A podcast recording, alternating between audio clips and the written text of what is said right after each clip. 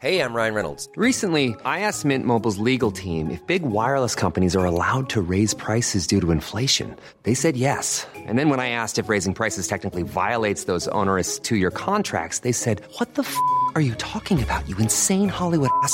So to recap, we're cutting the price of Mint Unlimited from $30 a month to just $15 a month. Give it a try at mintmobile.com slash switch. $45 upfront for three months plus taxes and fees. Promo rate for new customers for limited time. Unlimited more than 40 gigabytes per month. Slows. Full terms at mintmobile.com. Heraldo Radio 98.5 FM, una estación de Heraldo Media Group, transmitiendo desde Avenida Insurgente Sur 1271, Torre Carrachi, con 100.000 watts de potencia radiada.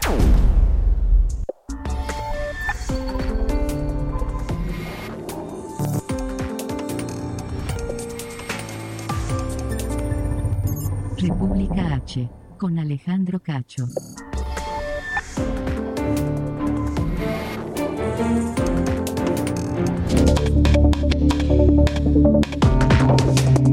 Muy buenas noches, bienvenidos a República H. Hoy viernes, por fin es viernes y es 19 de noviembre de 2021. Saludos a quienes nos escuchan por la radio en eh, México y también en los Estados Unidos. 32 estados de la República, 32 entidades es lo correcto en la República, 75 ciudades, 99 frecuencias de radio en el país. Pero también en Estados Unidos, saludos a Brownsville, a McAllen, San Antonio, Houston, Chicago, Atlanta y el sur de California. Les recuerdo también que nos pueden ver por el canal 10 de televisión abierta, en el 10 de Easy, 10 de Total Play, en el 606 de Star TV y en el 161 de Sky a nivel nacional. Yo soy Alejandro Cacho, le envío un gran saludo y le pido que me permita acompañarle la próxima hora porque hablaremos de, de la Ruta 2022 en la que ya estamos montados porque Morena ya tiene definidos a sus aspirantes a las candidaturas para los seis gobiernos estatales que habrán de cambiar el próximo año. Tiene a sus eh, aspirantes para ser candidatos en Aguascalientes, Durango, Hidalgo, Oaxaca, Quintana Roo y Tamaulipas. Le estaremos dando los nombres. También en Zacatecas, nuevo secretario de Seguridad Pública, nuevo responsable de la seguridad en el Estado. El gobernador David Monreal ha dicho que la inseguridad es un uh, asunto que nos ha rebasado a todos. Y mientras tanto, los gobiernos vecinos de Aguascalientes y Durango han emitido alerta para que su población evite viajar a Zacatecas o utilizar las carreteras que comunican con Zacatecas. También esta noche aquí en República H hablaremos de las caravanas migrantes que avanzan por el país. En Veracruz una parte del contingente se entregó ya a los agentes de migración, mientras que en Chiapas una segunda caravana con cerca de 3.000 personas ya salió desde Tapachula. Así que muchas cosas este día aquí en República H. Comenzamos.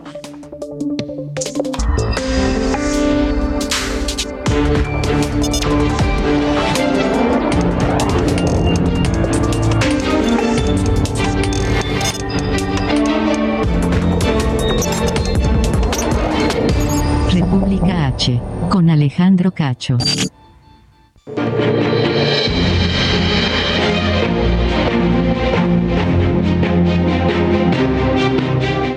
Comenzamos con la ruta 2022 porque anoche le dimos a conocer la lista oficial de aspirantes a las candidaturas de Morena para los gobiernos de Oaxaca, Durango y Quintana Roo.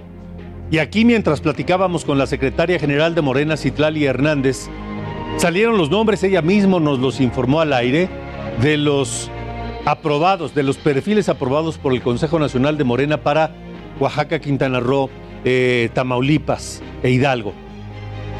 Pero hay sorpresas. Hay sorpresas porque hay estados en donde Morena añade a dos aspirantes más que se suman a los cuatro que fueron electos o elegidos por los comités estatales de Morena. Vamos por orden. En Aguascalientes, hasta este momento, van Guadalupe Martínez, ex candidata al Senado de la República. Va Nora Rubalcaba, delegada de programas federales. Va el senador Daniel Gutiérrez, también por Aguascalientes, y el exdelegado de programas sociales, Aldo Ruiz. Ellos son los perfiles de Morena para la candidatura a gobernador de Aguascalientes. Ahora vamos a Durango. En Durango los aspirantes son la presidenta municipal de Gómez Palacio, Alma Marina Vitela Rodríguez. También la diputada federal Maribel Aguilera Chaires. Lo mismo el senador José Ramón Enríquez Herrera y Santiago David Fierro Martínez. Ellos son en Durango. En el caso de Hidalgo, el Consejo Nacional de Morena informó hace unos minutos apenas que serán seis, seis quienes participarán en la encuesta para definir a su candidato a gobernador. Repito, es Hidalgo. Allá van la senadora María Mercedes González, la diputada local Lisette Marcelino. También va el cantante y diputado local Francisco Javier Berganza, lo mismo que el delegado de programas federales Abraham Mendoza. Y van también, estos nombres se agregan a la lista de Morena, el senador Ramón Menchaca, que se ve como un contrincante eh, poderoso, importante, con posibilidades y que había quedado fuera, lo mismo que la diputada federal Sandra Bautista Olvera. Ellos van por Hidalgo. Ahora, vamos a Oaxaca. En Oaxaca, Morena ha anotado en sus listas a la senadora Susana Harp Iturribarría, a la diputada federal Irma Juan Carlos, también al senador Salomón Jara Cruz, lo mismo que el diputado federal Armando Contreras Castillo, ellos van por Oaxaca. Ahora, Quintana Roo. ¿Quiénes están en Quintana Roo? Está la presidenta municipal de Benito Juárez, que es María Elena Hermelinda Lezama. Lo mismo que la senadora Freida Villegas Canché, el senador José Luis Pech y el exdiputado federal Luis Javier Alegre Salazar, quien además es también empresario eh, turístico allá en Quintana Roo. Vamos a Tamaulipas. En Tamaulipas están el senador Américo Villarreal, está la expresidenta municipal de Reynosa, Maqui Ortiz, está la exdiputada federal Olga Sosa, también como aspirante a la candidatura para el gobierno del estado y el delegado federal Rodolfo González. Todos ellos van por la candidatura de Morena al gobierno de Tamaulipas.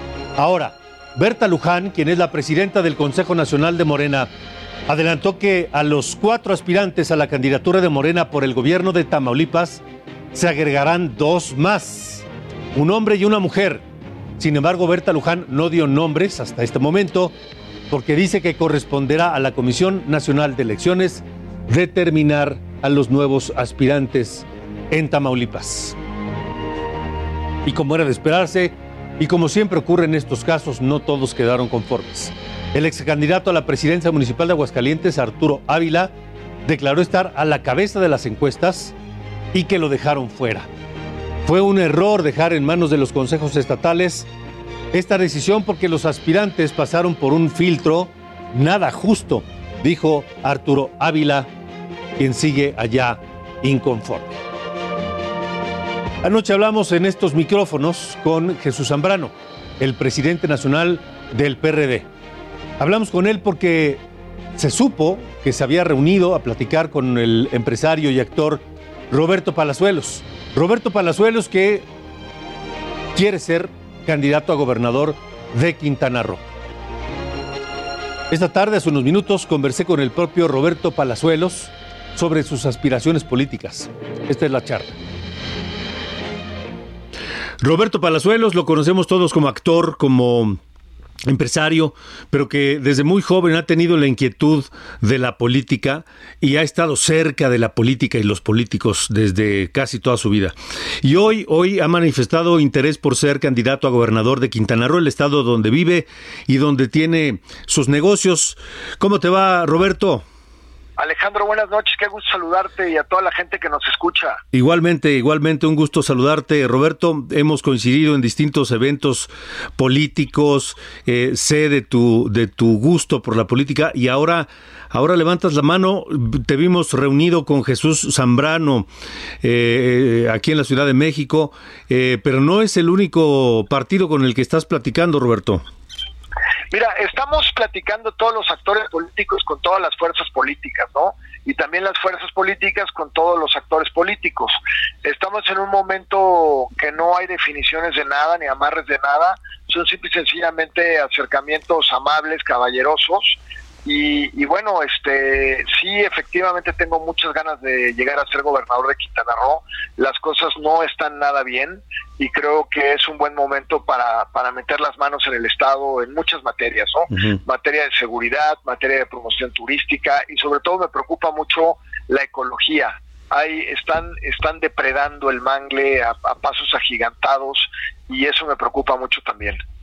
Te preocupa la ecología, eres empresario, así que te preocupa también la economía, eh, la seguridad en un estado donde vives, has hecho tu hogar ahí, tus negocios, tu familia. Eh, y, y, bueno, ¿cómo van esas, eh, esas charlas, esas pláticas caballerosas? Van muy bien, ¿eh? Van muy, muy bien y va, vamos avanzando, pero aún no hay nada para nadie. Tú sabes que en política nada es cierto hasta que es cierto, ¿no? Uh -huh. Y este y sí, efectivamente me preocupa mucho la ecología y la seguridad porque la seguridad le pega directamente a la economía. Entonces últimamente hemos tenido pues varios casos ahí en, en Quintana Roo que han sido muy lamentables y, y, es una situación muy compleja, ¿no? Comienza desde la mala puesta a disposición de un policía porque no tiene la educación jurídica y se chispa el criminal o ministerios públicos que los protegen, comandantes corruptos, es, es todo un, un sistema que, que, hay que hay que renovar. Sin duda. Ahora, Roberto, pero de que vas, vas, o sea, es decir, ¿tú estarás en la boleta? Si yo estoy en la boleta, voy a ser el próximo gobernador de Quintana Roo. Y bueno, si estaré o no en la boleta, eso ya lo va de, lo va a decidir Dios, porque ahorita nadie tiene nada, ¿no? Este, todo el mundo tiene, tiene nada más acercamientos, pláticas, eh, el único partido que ha iniciado ya sus procedimientos para elección de candidato ha sido Morena y cada uno de los partidos lo irá lo irá tomando poco a poco, ¿no? El 4 de diciembre se, se reúnen ya para empezar con su proceso eh, Movimiento Ciudadano, con su líder moral Dante Delgado, eh, los la, la Alianza va por México la semana que entra sabrá si, si va en alianza o no es muy interesante cómo funciona la cuestión de, la alianza. Son seis elecciones, entonces de esas seis elecciones se reparten las de los partidos. A lo que me refiero con sigla es el que pone, el que tiene la carta para poner al candidato. Entonces digamos que por decirte algo, no me hagas mucho caso porque no son datos precisos, por decirte algo, el PAN irá con Tamaulipas y Aguascalientes y pone al candidato, el PRD irá con eh, Quintana Roo, Hidalgo, pero digo, son es un decir, ¿no? Eh, lo único que sí te puedo decir es que al PRD le toca siglar la Alianza Va por México en Quintana Roo. Ya. ¿Qué, qué, irías, ¿Qué harías distinto a lo que hasta ahora se ha hecho en Quintana Roo, Roberto? Pues mira, yo tengo mucho la ambición de, pasar a la historia, Alejandro, como una persona que, que no robó, que fue derecha, que hizo las cosas con amor. Yo, yo seguiría, pues, llegaría a arreglar el problema de la seguridad, sería un gran promotor turístico porque a los hoteleros hay un impuesto en Quintana Roo que le cobran al hotelero que es el 3% de hospedaje. Ese impuesto fue diseñado para que ese dinero que, que se captaba de ahí fuera utilizado para la promoción turística. Pero con el tiempo les han ido quitando todo a los hoteleros. Eh, ahora que desapareció ya la México, que era la encargada de promocionar a México en el extranjero, uh -huh. pues imagínate, los estados tienen que hacer su promoción, pero si no tienen dinero, pues ¿cómo la van a hacer? Imagínate tú que Bahamas le está metiendo mucho dinero a la promoción, Dominicana le está metiendo mucho dinero a la promoción, y tenemos a Quintana Roo que no le está metiendo, pues ¿a quién van a comprar? Van a comprar a los que le están metiendo. El negocio de la promoción turística es invertirle. Sí. Ahora, Roberto, eh, te preocupa, también es un hombre que ha estado siempre muy cerca de Guerrero, en Guerrero, con Guerrero, etcétera. Y vemos peligrosamente que en la zona de la Riviera Maya han ocurrido acontecimientos que repiten la historia que vivió Acapulco y que lo tumbó de los eh, principales destinos internacionales del turismo. ¿Te preocupa eso para Quintana Roo? pero claro que me preocupa, es un mal que si no lo detenemos ahorita, ya de por sí hay varios warnings para que no viajen, pero es un mal que si no lo detenemos va a crecer a niveles grandes. Ahora, sí aplaudo mucho la decisión que escuchaba del señor secretario de la Defensa en que van a crear la Guardia Nacional Turística con más de mil elementos para blindar esta zona, ¿no? Sí. Pero lo que tenemos que tener es, es también un, una vigilancia estrecha sobre estos elementos porque son muy fácilmente corruptibles por la por la maña, ¿me explicó? Entonces tenemos que, que, cuidar el turismo y tenemos que, que, blindar, que blindar con acciones que no sean simulaciones a, a, la Riviera Maya, ¿no? eh, Roberto, ¿habrá quien piense que es un problemón el que se va a echar a cuestas el próximo gobernador por el tema principalmente de la inseguridad. ¿Qué, respondes a eso? Bueno, pues ojalá que el actual gobernador este no alcance a meter orden en este en estos 10, 11 meses que le quedan, alcance a meter orden, que el fiscal del estado también meta orden eh, eh, muchas veces hay muchos muy buenos policías, ¿eh? Hay muchos muy buenos ministerios públicos, pero también hay muchos muy malos. Hay que detectarlos, hay que atacarlos y hay que hay que quitar a los mandos que están que están coludidos con, con, delincuentes. Hay otro, otra cosa que le pega muy duro a, la Riviera Maya, que es el, el robo a casa habitación. Se están metiendo las gentes a las, a las casas a mano armada. El otro día se le metieron al a la hija del secretario general de gobierno de Tulum, la tuvieron ahí amarrada. Este, anoche me enteré de una persona que se le metieron a su casa y lo sacaron de su casa y lo llevaron a cajeros y luego lo le sacaron sus cosas y le dijeron que ya su casa era de ellos. O sea, una serie de cosas que, que ni en las peores épocas de, del, del, del desierto o del, o del lejano oeste, ¿eh? de verdad está terrible la cosa. Sí. Eh, entonces, Roberto, me digo, tú sabes que me caes muy bien porque además eres un, tipo determinado y dices, si estoy en la boleta, muy amable. si estoy en la boleta voy a ser gobernador de Quintana Roo. ¿Sabes por qué lo digo? Porque creo que soy el más preparado de todos los que están ahí. No le veo, no le veo, de todos los candidatos que veo ahorita, a ninguno le veo talento de promotor. Yo fui el mejor promotor de Tulum, yo puse a Tulum en el mapa, yo puse las tarifas altísimas cuando fue, fui presidente de los hoteleros, me aventé todas las ferias en, en Madrid, en Berlín, le di la vuelta a Europa promocionándolo y lo puse en un nivel. Ahora lo quiero hacer con Quintana Roo.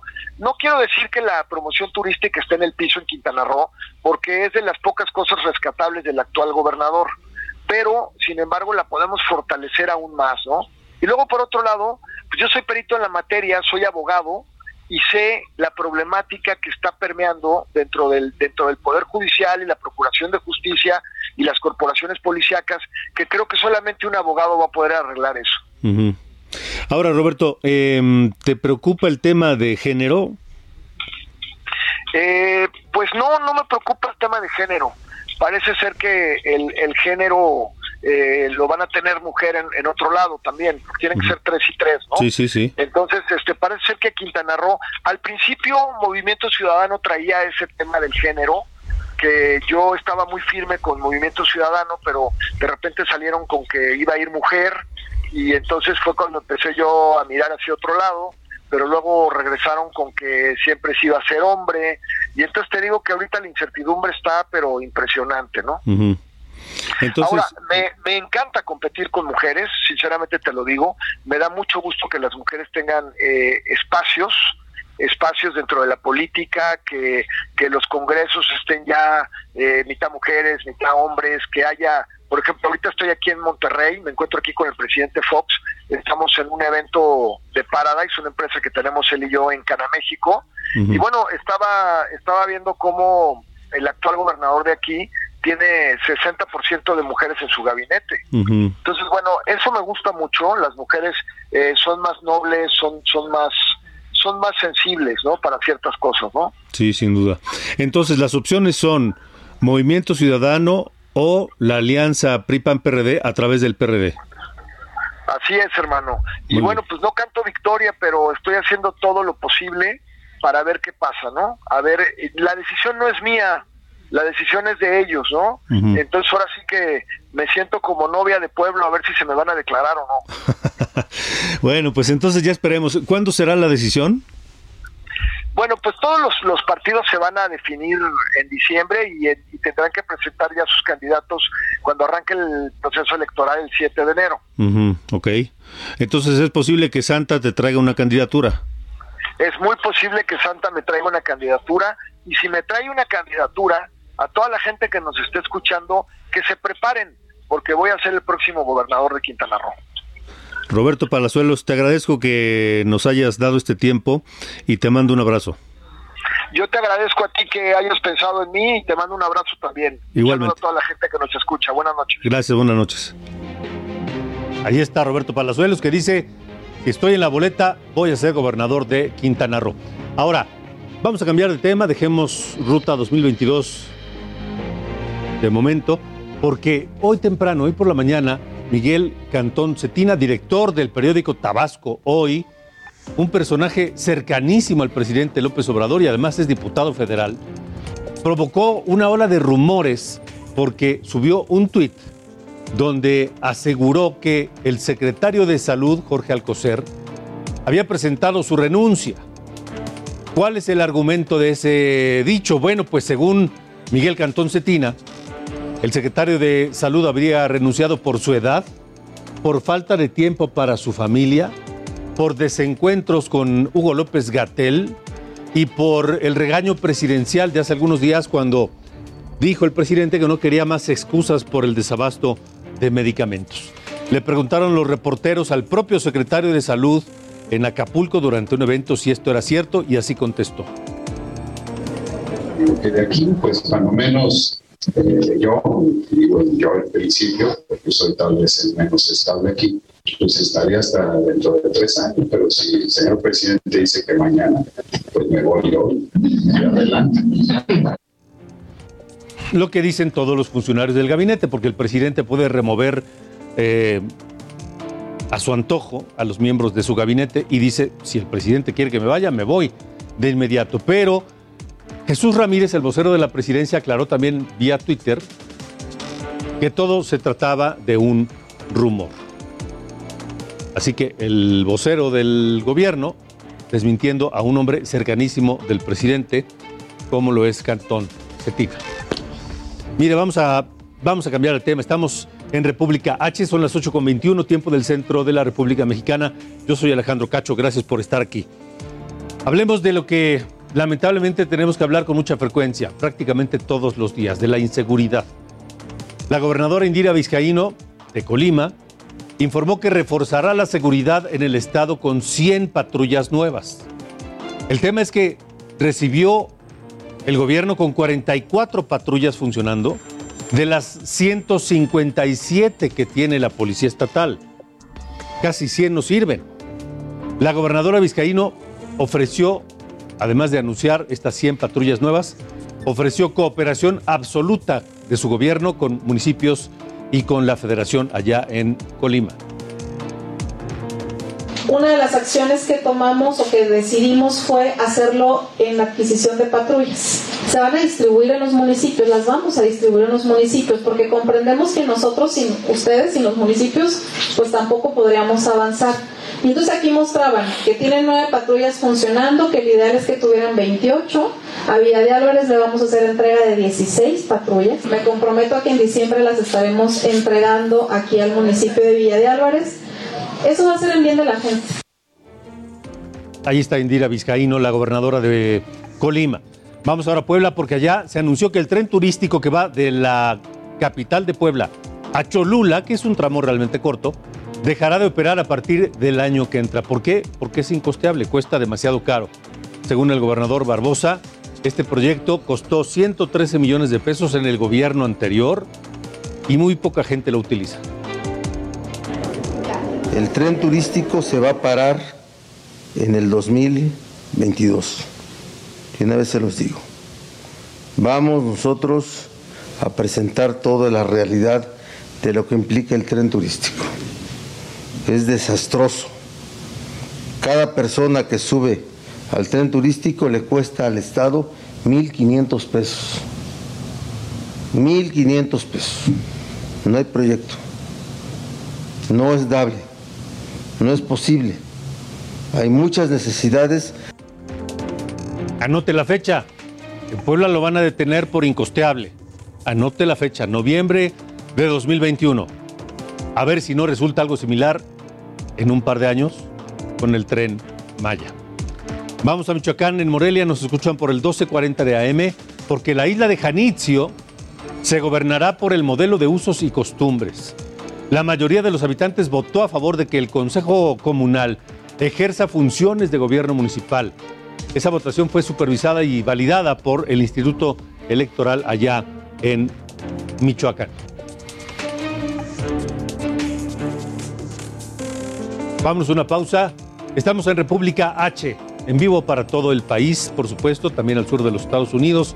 Al regresar, revisaremos cómo avanzan las caravanas de migrantes por el sur del país. Hay una que acaba de salir de Tapachula y hay otra en Veracruz, esperando a reunirse y entonces continuar su camino, pero ya varios han, han desertado. Estaremos hablando de eso y, por supuesto, de temas que tienen que ver con la inseguridad en México. Hay versiones ya de que en Guadalajara habrían aparecido los cuerpos de los marinos que fueron secuestrados el lunes pasado. No hay confirmación. Regresamos.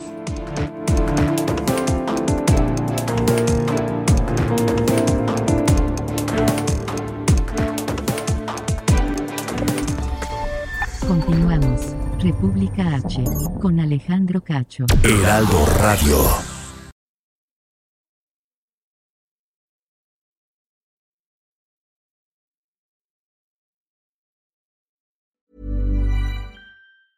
Hey, it's Ryan Reynolds, and I'm here with Keith, co star of my upcoming film, If, only in theaters, May 17th. Do you want to tell people the big news?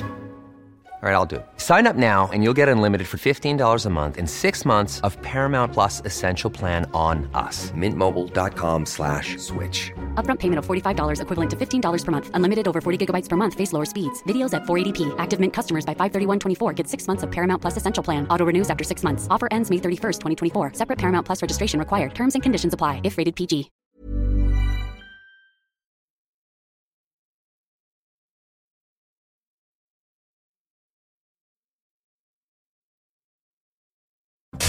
Heraldo Radio. Regresamos. República H. Con Alejandro Cacho.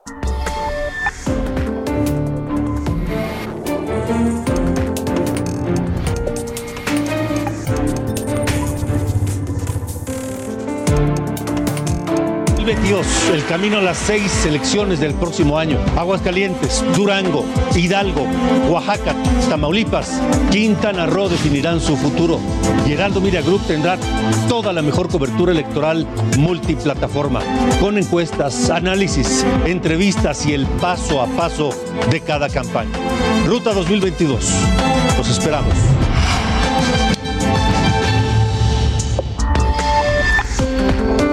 Zacatecas. En República H. Vamos a Zacatecas porque en medio de la ola de violencia el gobernador David Monreal dio un golpe en la mesa, un manazo y destituyó al secretario de Seguridad Pública. Zacatecas vive los peores tiempos de inseguridad, tal vez de toda su historia. Estefanía Herrera, tú tienes los detalles de lo ocurrido hoy allá en Zacatecas. Buenas noches. Buenas noches, así es, pues este, luego de todos los acontecimientos violentos que se suscitaron en las últimas semanas en Zacatecas, Arturo López Bazán fue relevado del cargo de secretario de Seguridad Pública y es nombrado el general en brigada en retiro, Adolfo Marín Marín, por parte del gobernador del estado, David Monreal Ávila, que con la presencia de los integrantes de la Mesa de Construcción de Paz del estado de Zacatecas hizo este eh, relevo. Durante un acto protocolario que se realizó con sigilo, a pesar de la, del trascendido de la separación del cargo de Arturo López Bazán, el mandatario estatal le agradeció por su servicio prestado en Zacatecas después de rendirle protesta y después le rindió protesta, perdón, al encargado de seguridad pública. Después de los actos delictivos en Ciudad Cuauhtémoc, donde se encontraron a 10 personas sin vida colgadas en un puente y la muerte del director de seguridad pública de Loreto y dos elementos más, Monreal Ávila aseguró que quieren, les, quieren apreciar este asunto, que de, hay quienes quieren apreciar este asunto de manera diferente este, en Zacatecas. Y pues bueno, eh, ante esto, pues te comento, eh, se le entrevistó al gobernador en una entrevista calleje, una entrevista banquetera, y esto fue lo que comentó referente a comentarios o alusiones, entrevistas que han dado gobernadores como de Durango, San Luis Potosí, Aguascalientes, donde han responsabilizado a la entidad como la raíz del problema de la inseguridad que se, se estamos, es, estamos viviendo. Pero bueno, vamos a verlo. Y que hay quienes de manera muy limitada, algunos gobernadores vecinos, eh, con una visión muy limitada, queriendo circunscribir o reducir un asunto tan delicado como el de la seguridad a una delimitación o a nuestro Estado. Quieren esculpar eh, su responsabilidad. ¿Hablaría del y gobernador de Durango? eh, Zacatecas como cementerio, porque luego muchos de ellos vienen a sembrar acá sus eh, muertitos, aunque somos Y pues así fue como ha transcurrido el día en materia de seguridad, este, ya después de, de estas declaraciones y la designación de, del actual este, secretario de seguridad, en quien pues ahora recae es un militar, quien pues sea, este, ya también como lo mencionábamos, pues estuvo a cargo de varias, eh, eh, varias este, cargos dentro sí. de la policía militar. Muy bien. Pero bueno, esta es la información. Gracias, Estefanía. Estefanía Herrera, ya en, en Zacatecas. Y precisamente sobre esto, José Rosas Aispuro, José Rosas Aispuro, el gobernador de Durango, pues eh, recomendó a la gente, a los duranguenses, no viajar a Zacatecas por la inseguridad. La próxima semana se reunirá con el gobernador zacatecano David Monreal y trazarán un plan de vigilancia en los límites entre ambos estados. La principal recomendación para la gente es no viajar de noche. Rosas Aispuro afirmó que el problema está relacionado con los grupos delictivos que se disputan la zona, pero que de todos modos se tienen que tomar medidas para proteger a la población. Así lo dijo el gobernador de Durango. Siempre ha habido toda la disposición de tanto de las autoridades de Zacatecas como de Durango, pero creo que ahorita por la situación que vive Zacatecas sí tenemos que tomar nosotros medidas también pues eh, preventivas, sobre todo en los límites para que lo que está pasando allá no nos vaya a afectar. En República H. Y continuando con temas de inseguridad, en Guadalajara esta mañana fueron localizados los cuerpos de dos personas maniatadas y con huellas de tortura dentro de bolsas negras. En un principio se pensó que estos restos pertenecían a los dos marinos que fueron secuestrados el pasado 15 de noviembre. Las bolsas con los cuerpos tenían una cartulina con mensajes de la delincuencia organizada. Por la noche, autoridades del Estado y federales negaron que se tratara de los dos marinos.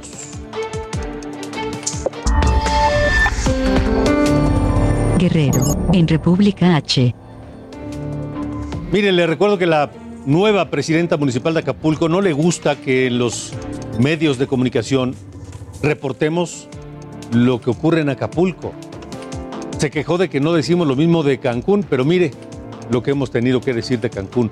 Ejecuciones en la playa, balaceras en Tulum y demás. Bueno, pues la historia no cesa en Acapulco. Ahora fue otra vez en la playa, a plena luz del día. Carla Benítez, tienes los detalles. Adelante. Hola Alejandro, un saludo al auditorio. Te comento que ayer un prestador de servicios turísticos fue asesinado frente a la unidad de turistas en Acapulco. El hecho del evento tuvo lugar en esta ocasión en la playa Caleta, en la zona tradicional del municipio, y como bien lo dices, a plena luz del día.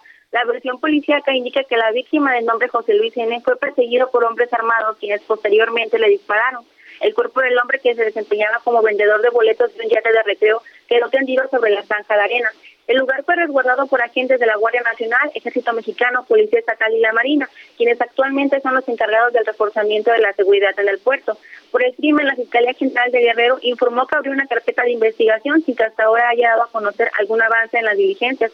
Te comento, Alejandro, que el asesinato del prestador de servicios ocurrió en una de las zonas que cuenta con mayor vigilancia de las tres órdenes de gobierno. Incluso el área de la costera desde Caleta hasta la base es una de las más patrulladas. Desde el sábado pasado y durante el transcurso de esta semana se aprecia grupos de marinos a bordo de las patrullas de la Policía Municipal, pero esto no impidió que en esta semana tomen cinco ejecuciones, entre ellas una mujer y tres comerciantes.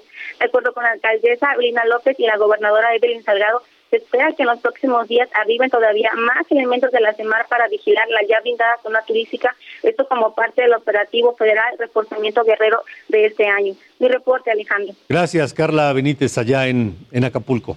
Son las 8.37. Volvemos a Guadalajara. Ahí la Fiscalía General de Jalisco informó que cinco policías estatales fueron detenidos acusados de homicidio y robo a una casa habitación el pasado 27 de agosto. Y familiares de desaparecidos denunciaron ante autoridades de la ONU que en Nuevo León, Guerrero, Nayarit, hay miles de desaparecidos y también cuerpos sin identificar.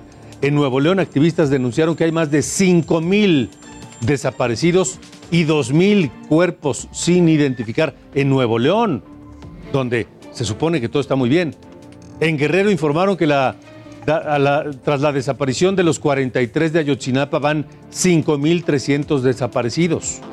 Y en Nayarit reportaron la ubicación de 29 fosas clandestinas entre 2017 y 2020 y de ellas se han exhumado 143 cuerpos. Solo 69 han sido identificados. En Oaxaca, el diputado priista Gustavo Sánchez fue detenido en Veracruz y recluido en un penal federal de Michoacán por dos órdenes de aprehensión solicitadas por la Fiscalía de Oaxaca, ahora por el delito de homicidio.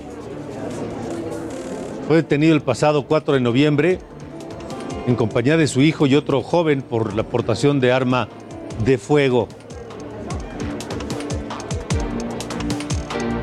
Y esta noche se incendió una palapa en el restaurante Las Gaviotas o Las Gaviotas, ubicado en plena zona hotelera de Cancún, en el hotel Las Perlas, una palapa enorme.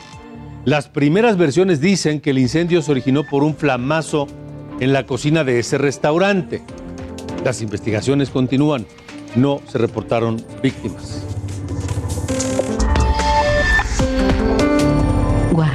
En República H. Saludos a Oaxaca, en la Verde Antequera nos escuchan por el 97.7 de FM y en Tehuantepec por el 98.5. El pasado 5 de octubre le reportamos aquí en República H que los trabajadores de limpia de la ciudad de Oaxaca protestaron y su forma de protestar fue tirar la basura afuera de la casa del presidente municipal, Osvaldo García, pero también en distintos puntos de la ciudad. Protestaban por la falta de prestaciones, porque no les entregan bonos y porque tampoco les dan ni siquiera para gasolina, para que funcionen los camiones recolectores.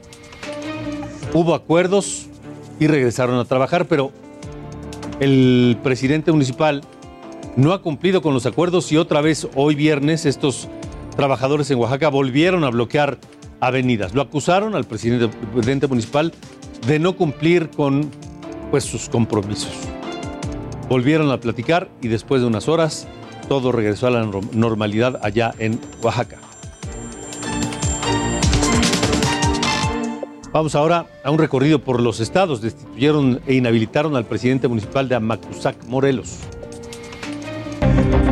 aceptaron a México para ser miembro de la Conferencia Internacional sobre Requisitos Técnicos para el Registro de Productos Farmacéuticos de Uso Humano. Nuestro país es el primer hispanohablante en ser integrante. Fue la tercera ocasión que COFEPRIS se postuló. La Secretaría de Obras Públicas de Hidalgo necesita 2 mil millones de pesos para rehabilitar Tula y evitar inundaciones. La Secretaría de Obras de Hidalgo necesita 2 mil millones de pesos para rehabilitar Tula y evitar inundaciones. La propuesta es construir presas en las inmediaciones de los ríos que desembocan en la zona. El presupuesto aún no es aprobado por el gobierno. Los damnificados de las inundaciones del año pasado en Tabasco se manifestaron en el Palacio de Gobierno. Denunciaron que la Secretaría del Bienestar no les entregó los apoyos de 10 mil pesos ni el paquete de electrodomésticos. El gobierno estatal ya investiga la situación.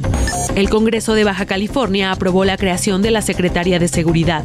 Se reducirán las facultades de la Fiscalía Estatal y del Gobierno. La anterior Secretaría fue eliminada en 2019 por el exgobernador Jaime Bonilla. El Congreso de Guanajuato rechazó que la Procuraduría de los Derechos Humanos analice el Código Civil, esto para definir si el Poder Legislativo vulnera la ley al no legalizar el matrimonio homosexual. Esto es República H. Vamos a Veracruz, un grupo de migrantes, integrantes de esta caravana que salió de Chiapas hace cerca de un mes, se entregó ya de manera voluntaria a las autoridades migratorias. Vamos contigo, Juan David Castilla, tienes los detalles. Adelante, buena noche. Muy buenas noches, Alejandro, te saludo con mucho gusto desde Veracruz. Así es, comentarte que tres embarazadas de la caravana migrante recibieron ya su tarjeta de ayuda humanitaria en su paso por esta entidad veracruzana. Platicamos con el director general de atención a migrantes en Veracruz, Carlos Enrique Escalante Igual, y nos comentaba que también 10 menores y 33 adultos recibieron la llamada tarjeta verde por parte del Instituto Nacional de Migración y esa tarjeta nos explicaba Alejandro que les permite el libre tránsito durante un año a estas personas centroamericanas que proceden de Honduras, El Salvador, Guatemala y Haití. La caravana migrante pasó la noche del jueves en el poblado Campo Nuevo, municipio de Sayula de Alemán, y este viernes continuó su camino. Decirte, Alejandro, que se trata de un contingente de 350 migrantes que ingresó al territorio veracruzano el pasado martes 16 de noviembre en el municipio de Jesús Carranza. La caravana se ha ido reduciendo en esta entidad debido a que decenas de ellos han aceptado la ayuda por parte de las autoridades migratorias y decirte que fue un grupo de 46 extranjeros que eh, fue trasladado en un autobús a las oficinas del Instituto Nacional de Migración que se encuentran en el puerto de Veracruz a una cuadra del Zócalo Jarocho. Esta caravana, Alejandro, es custodiada por elementos de la Guardia Nacional, del Ejército Mexicano, de la Secretaría de Seguridad Pública de Veracruz y también hay personal del Instituto Nacional de Migración quienes están brindando agua, alimentos y hasta servicios de salud a estas personas extranjeras. Decirte que algunos de ellos han rechazado la ayuda de las autoridades migratorias y han pedido apoyo a los conductores que circulan en estas zonas, recibiendo algunas monedas.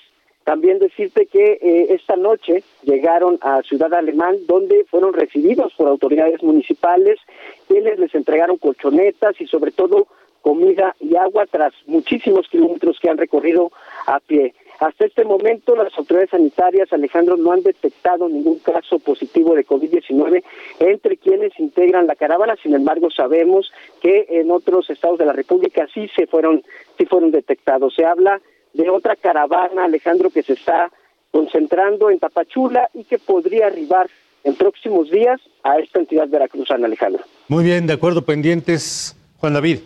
un abrazo, buenas noches. Igualmente, gracias, buenas noches. O en Veracruz, pero en Chiapas una nueva caravana migrante salió de Tapachula y pretende llegar a los Estados Unidos. Vamos contigo, José Eduardo Torres, allá en Tapachula.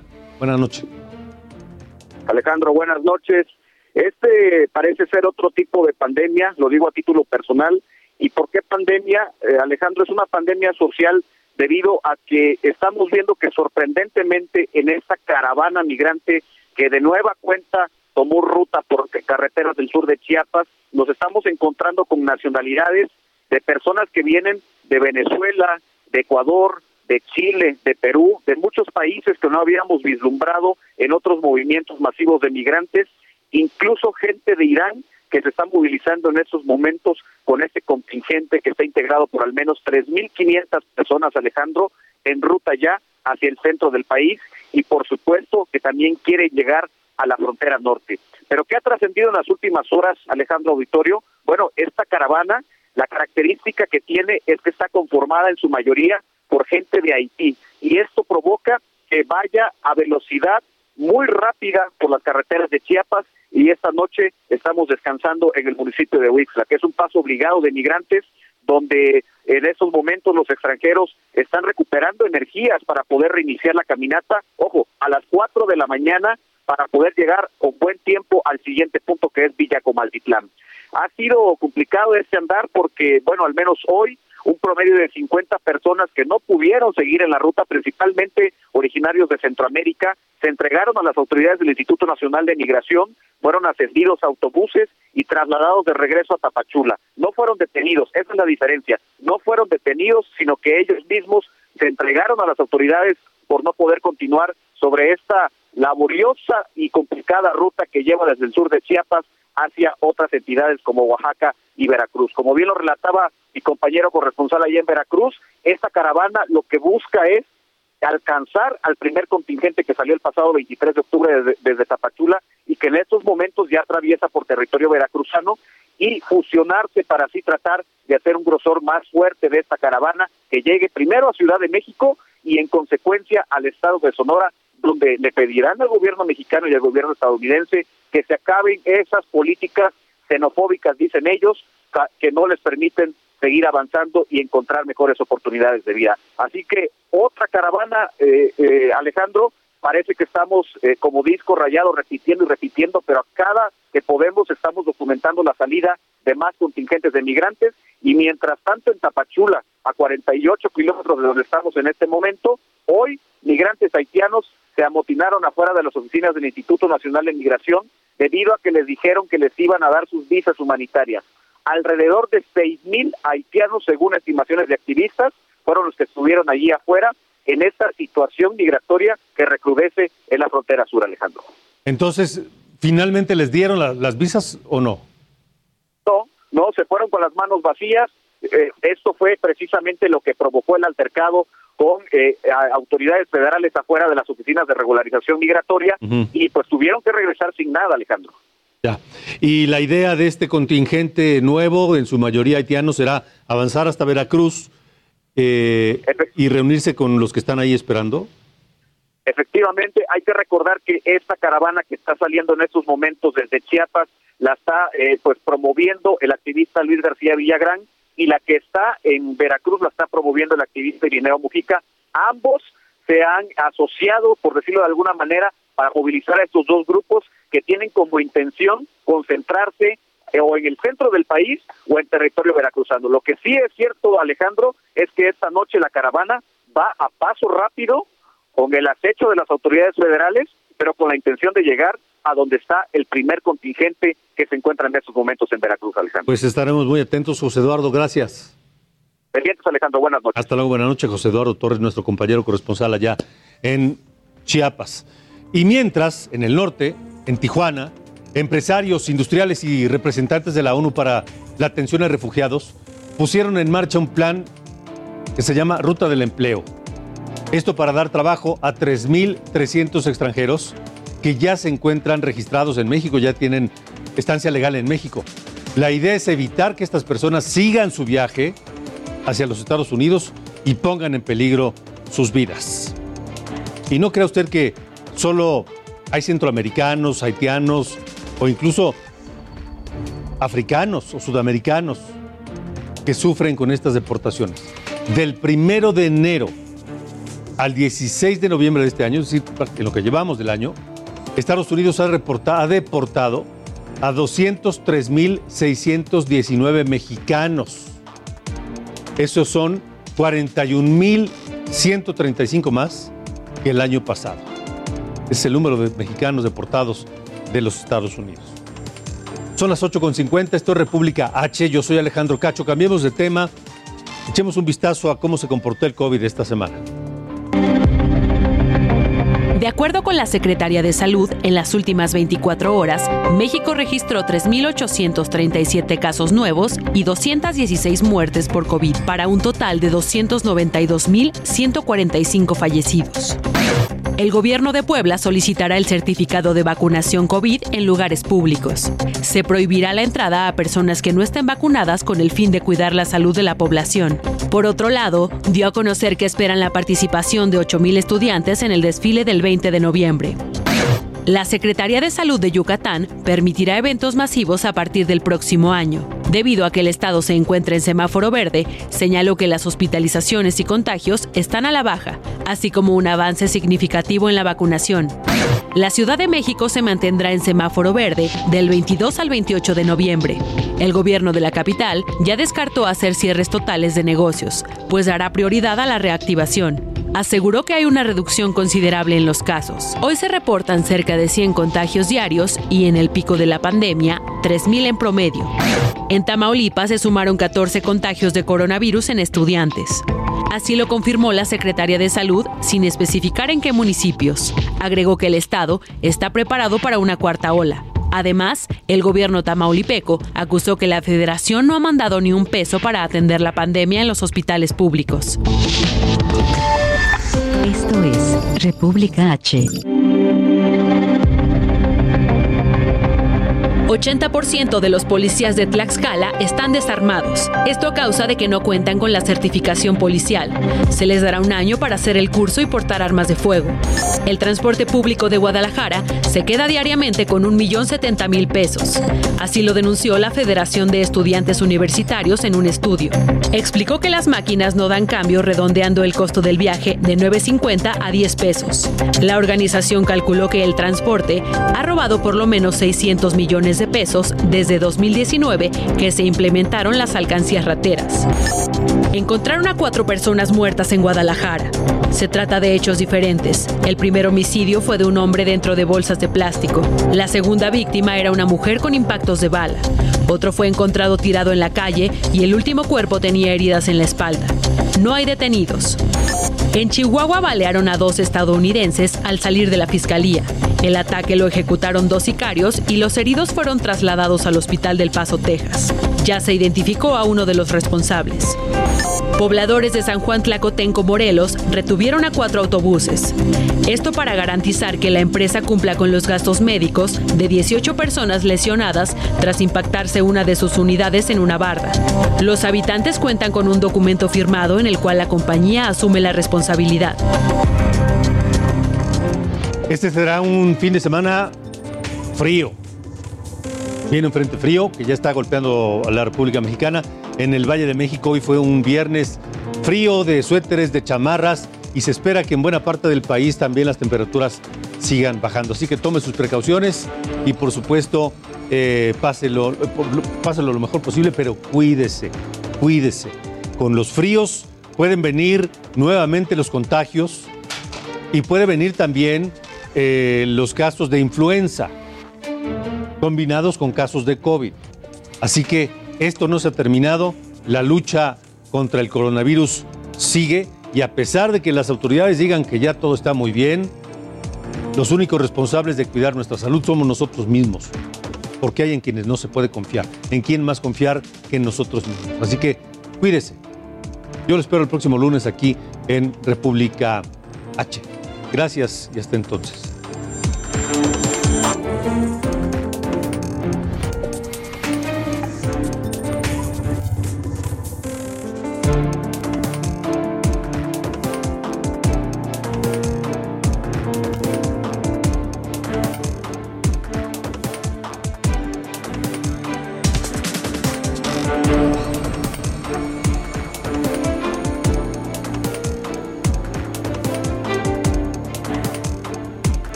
República H con Alejandro Cacho. Heraldo Radio. La HCL se comparte, se ve y ahora también se escucha. When you make decisions for your company, you look for the no-brainers. If you have a lot of mailing to do, stamps.com is the ultimate no-brainer. Use the stamps.com mobile app to mail everything you need to keep your business running with up to 89% off USPS and UPS. Make the same no-brainer decision as over 1 million other businesses with stamps.com. Use code program for a special offer. That's stamps.com, code program.